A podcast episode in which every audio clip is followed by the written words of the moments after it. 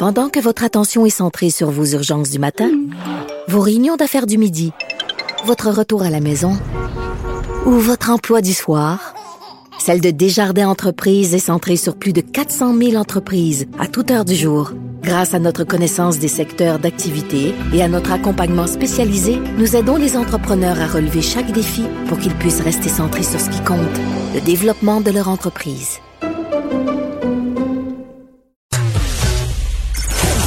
Ancienne mairesse de Longueuil, l'actualité. LGSN. Vous écoutez Caroline Saint-Hilaire, Cube Radio. Il a été journaliste et surtout un animateur de télévision québécois, un des plus populaires, sinon le plus populaire et très apprécié au Québec, Guy Mongrain. Bonjour, Monsieur Mongrain. Madame Saint-Hilaire, bonjour. Euh, journaliste, oui, un petit peu, mais ça n'a pas duré longtemps. ben, quand même, quand même, quand même. Moi, je, je, m'informe et c'est ça qui est écrit, alors je respecte, euh, Monsieur mais j'ai dit que vous étiez à la retraite, mais, mais pas pour autant inactif, parce que, en fait, je voulais vous parler suite à une publication que vous avez faite sur Facebook. Euh, uh-huh. sur euh, le monde artistique. En fait, vous avez fait allusion euh, à, toi qui rêve de végétarien. J'ai deux, trois trucs à raconter et, et j'ai beaucoup apprécié votre votre publication et je vais vous laisser compléter, mais juste avant, parce que j'ai de temps à autre côtoyé des coiffeurs, des maquilleurs de TVA et tout le monde, tout le monde me répétait sans cesse que Guy Mongrain était un vrai, vrai gentil. Parce qu'on le sait, des fois, la télévision, Monsieur Mongrain, reflète des personnalités qu'on aime, puis tout ça. Puis des fois, dans la vraie vie, c'est pas tout à fait ça. Mais ça, c'est assez unanime. Guy Mongrain est un vrai gentil. Ben, ça, ça, me, touche beaucoup parce que, ben, vous le savez, parce que vous touchez de la télévision en plus de la radio, c'est que c'est un travail d'équipe et, et, la chaîne est aussi forte que le plus faible de ses maillons. Si vous allez me dire c'est un cliché, mais c'est vrai pareil. Euh, comme je le racontais dans cette publication-là, c'est que ces gens-là, surtout en télévision, moi j'ai fait les deux. À mes débuts, c'était comme 14 ans de radio, ensuite la télévision, et partout, il y a des équipiers qu'on voit peu ou pas du tout, mais ces gens-là travaillent et rentrent dans la même direction pour qu'on, que nous, on, puisse bien paraître. Alors, ça mérite, ça mérite le respect, ça mérite l'appréciation. Puis de toute façon, moi, ce que j'ai toujours souhaité, c'est le fruit de mon éducation. Euh, j'avais pas de rôle à jouer, j'avais pas de jeu à jouer, puisque c'est le plus beau compliment qu'on pouvait me faire quand je rencontre des gens à l'extérieur, comme ça. Ah, ben c'est le fun parce que vous êtes comme à TV. Ben parfait, tant mieux. Euh, j'avais une devise anglaise qui disait What you see is what you get, puis j'avais pas d'autre personnalité offrir que la mienne, avec mes petites qualités, mes grands défauts, puis mes travers, toutes ces choses-là. Puis je pense que la vie publique, la télévision, entre autres, est un miroir grossissant. Et ce genre de réflexion-là que j'ai mis euh, par écrit, ça peut aussi bien s'adapter à vous qui avez connu la politique. On est, on est dans l'œil public et il y a, peut-être probablement des gens qui sont une idée, qui ont une perception. Et quand la perception est confirmée, ben, tant mieux, on vit bien avec. Mais ma question, c'est pourquoi avoir senti que ce besoin de faire cette publication en donnant bon des, des trucs très gentils pour les gens qui euh, qui du jour au lendemain euh, sont euh, sont subjugués par la vedettariat, tout ça. Est-ce que c'est suite à la vague de dénonciation des agressions sexuelles?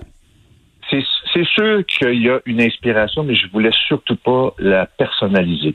Je voulais juste prendre un temps de, de réflexion. Et ce que j'ai écrit là-dessus, c'est pas romancé, c'est le fruit de ce que moi j'ai vécu au terme de pendant ces 41 années-là dans l'œil public. J'ai eu mon lot de critiques, j'ai eu mon lot de traitements injustifiés, comme je le raconte.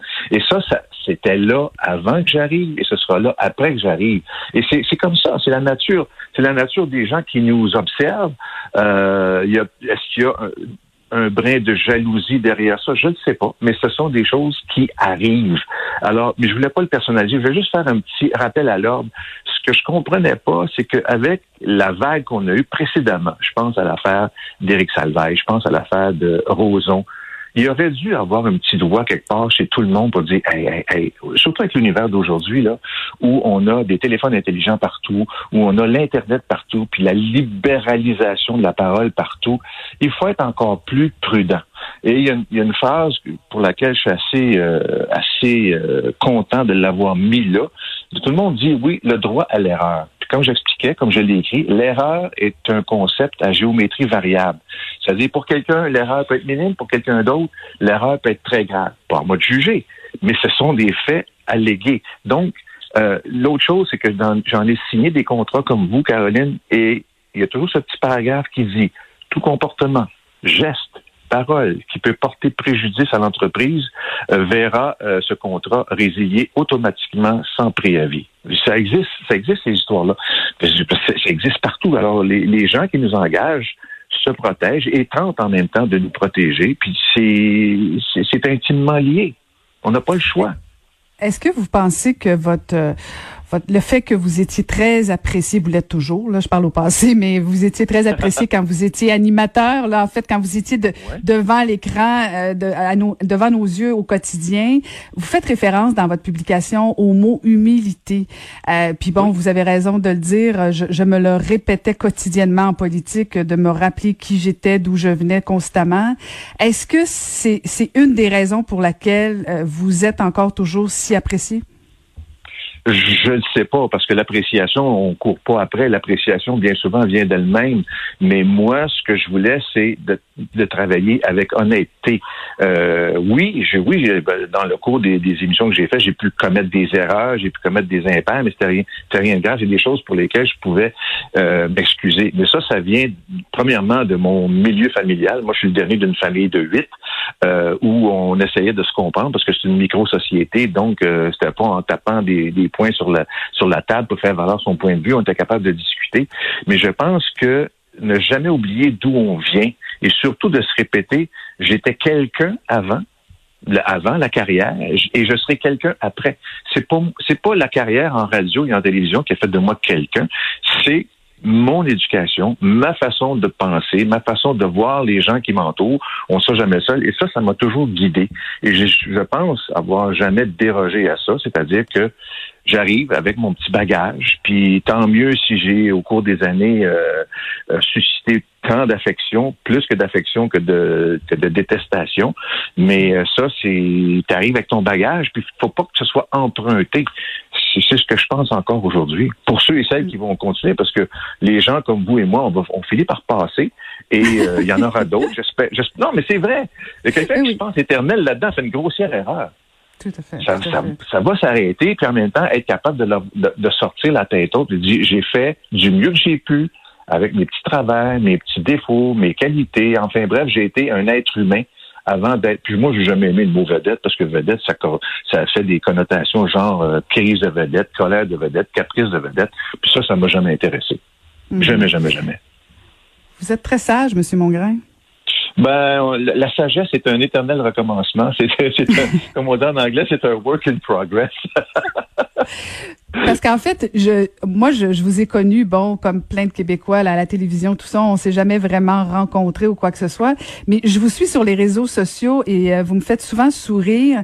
Et je vous connaissais pas sur cet aspect-là, euh, plus euh, de temps en temps très ironique, cynique, puis très très politique aussi. De temps en temps, vous lancez des flèches à gauche et à droite, toujours dans la gentillesse, jamais dans la méchanceté, ben, cela dit. En fait, c'est bon. Euh, je, je, oui, il y a des fois j'ai des j'ai des effluves euh, abondantes dans le cadre des réseaux sociaux, mais j'essaie de faire attention parce que me souvent je me dis tu peux faire euh, neuf bonnes blagues si la dixième est plate, c'est celle-là dont on va te parler.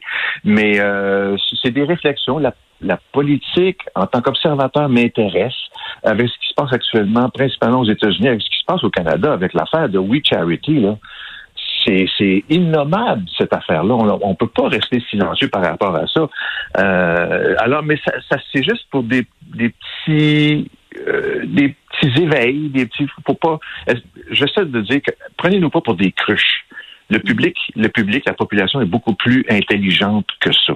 Le public, ici, ça en fait passer une fois, deux fois, pas trois fois, mais euh, il y a quand même des limites. On a l'impression qu'on tourne en rond et c'est dommage parce qu'on on met beaucoup d'espoir. Moi, j'avais entendu une phrase une fois par une élue, je pense, de Gaspé, il y a fort longtemps, qui disait, puis j'allais peut-être pouvoir me le confirmer, Caroline, c'est la population qui nous élit et ensuite on répond au groupe de pression.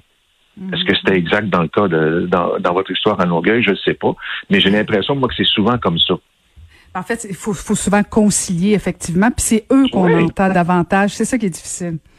Tout à fait. Et c'est un petit peu dommage. Alors, puis j'ai l'impression que ça donne, ça donne ce qu'on connaît depuis une vingtaine d'années, des gouvernements à différents paliers qui sont élus à la hauteur de 39 mm.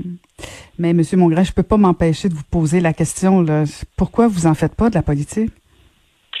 Ah, je vais vous dire une chose, bien honnêtement. J'ai déjà eu le plaisir d'interviewer euh, John Parisella, que vous connaissez très bien, ben qui est un, un monsieur, moi, que, que j'admire autant dans ses écrits, de sa connaissance de la politique américaine. Il m'avait dit, hors d'onde, il dit, les péquistes pensent que tu es libéral, puis les libéraux pensent que tu es péquiste. Mhm, mhm, mhm. Mais non, non. Vous savez pourquoi? Je, je vais être bien franc avec vous. Ce qui me dérange le plus, c'est la partisanerie. Euh, l'absence, parce que là actuellement, là, il y a des gens, j'entends dans l'affaire dont on vient de parler sur euh, le, le, mouvement uni, euh, prendre la défense de l'indéfendable. Je sais qu'on envoie du monde au bâton pour ce genre d'affaires-là, mais ça peut pas fonctionner. C'est impossible que ça fonctionne comme ça. Moi, je, serais mal à l'aise là-dedans, sincèrement. Ça me donne une liberté. Oui, mais c'est pour ça qu'il faut plus de gens comme vous. Parce que oh, sinon, on reste dans le confort des vieux partis. Mais bon, ben bon, c'est pas c'est pas le sujet de l'entrevue, mais bon, vous, avez quelques temps pour y penser. oh, je pense que avec le temps qui passe et ça passe vite, le, temps m'est compté. Je suis pas fataliste, mais le temps m'est compté. J'ai non, j'ai pas j'ai pas d'ambition politique, sincèrement. Pas d'ambition. Sincèrement, non. Mais sinon, sinon vous êtes à la retraite et je lisais là, euh, vous avez développé une une passion pour le caravaning, c'est comme ça qu'on appelle ça? Oui, ben en fait, euh, oui. Euh, le caravaning est, l'expression consacrée.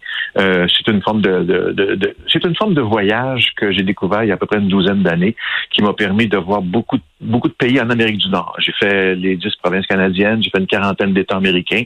la première année où je me suis retiré de la vie publique, je suis descendu six mois jusqu'au Mexique. Ça a été un voyage extraordinaire. On s'est même rendu dans un des des sanctuaires des papillons monarques qui avait un ciel bleu comme aujourd'hui. Il y en avait parmi des papillons fatigués parce qu'il y avait la veille beaucoup plu. Il y en avait beaucoup au sol. Il y en avait énormément dans des arbres où les arbres n'étaient plus verts, mais orange de papillons. Ça a été une expérience extraordinaire et euh, ça m'a permis de voir du pays parce que c'est l'appel de la route, c'est l'appel des paysages, l'appel de prendre son temps. Euh, c'est ce que j'ai développé au cours des années. Puis c'est vraiment une façon de voir du pays qui est extraordinaire. Et dans le fond, vous avez commencé à prendre votre temps avant qu'on nous impose de prendre notre temps pendant la pandémie. Comment vous avez vécu ça, vous, le confinement? Euh, le confinement, moi, je l'ai vécu sereinement parce que je n'avais pas à m'inquiéter pour mon travail, comme plusieurs personnes euh, l'étaient pendant le confinement. Je n'avais pas à m'inquiéter parce que j'étais bien entouré de, de problèmes euh, non, on va pas des mots de problèmes psychologiques, parce que là, on voit sortir ça. Il y a eu tellement de drames ces derniers temps. Puis ma question, c'est de dire, est-ce que c'est à cause du confinement que ces, ces gens-là ont atteint des, euh, un, bout insupportable? Je ne sais pas.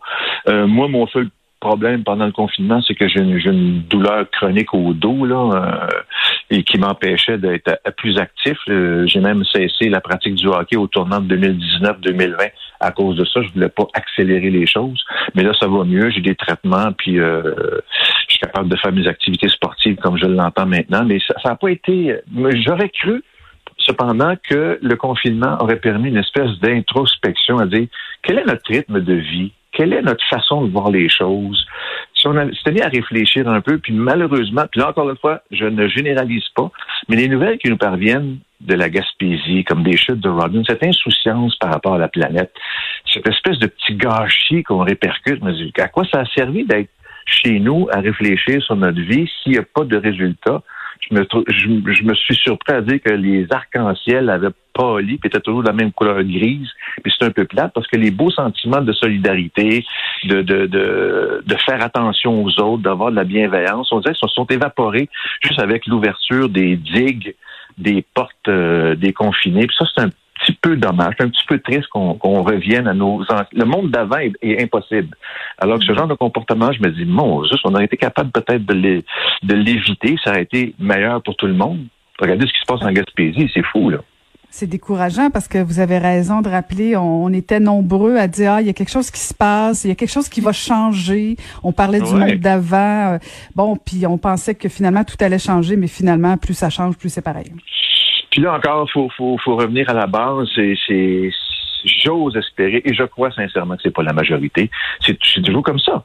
Ce sont des minorités tapageuses, insouciantes. Et moi, je trouve que le mal du 21e siècle, c'est euh, le chacun pour soi le, monde des droits, puis j'ai souvent dit que la charte des droits, c'est bien beau, mais il n'y a jamais eu son pendant comme la charte des devoirs, des obligations, des responsabilités. Ça n'existe pas.